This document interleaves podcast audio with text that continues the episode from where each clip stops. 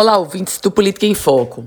Quem está passando por Natal nesta sexta-feira é o deputado federal Arthur Lira, do Progressistas de Alagoas. Aliado do presidente Jair Bolsonaro, ele é o candidato do Planalto a presidente da Câmara dos Deputados. Aliás, o cargo, o posto de presidente da Câmara dos Deputados é essencial para o governo federal já que enfrentou diversas, muitas adversidades. Agora, neste biênio, com o deputado federal Rodrigo Maia, que fazia uma linha aliado e oposição ao mesmo tempo, agora o Planalto tem como ponto pacífico: precisa eleger Arthur Lira presidente da Câmara dos Deputados. Mas o cenário não é nada fácil.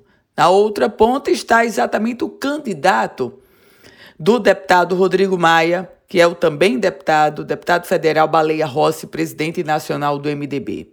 A passagem de Arthur Lira pelo Rio Grande do Norte nesta sexta-feira terá como ponto alto, naturalmente, a reunião dele com parte da bancada federal potiguar.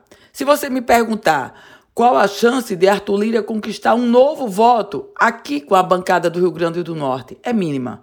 O que ele vem não é tentar conquistar um novo voto, mas é confirmar os votos que já tem de quatro deputados da nossa bancada.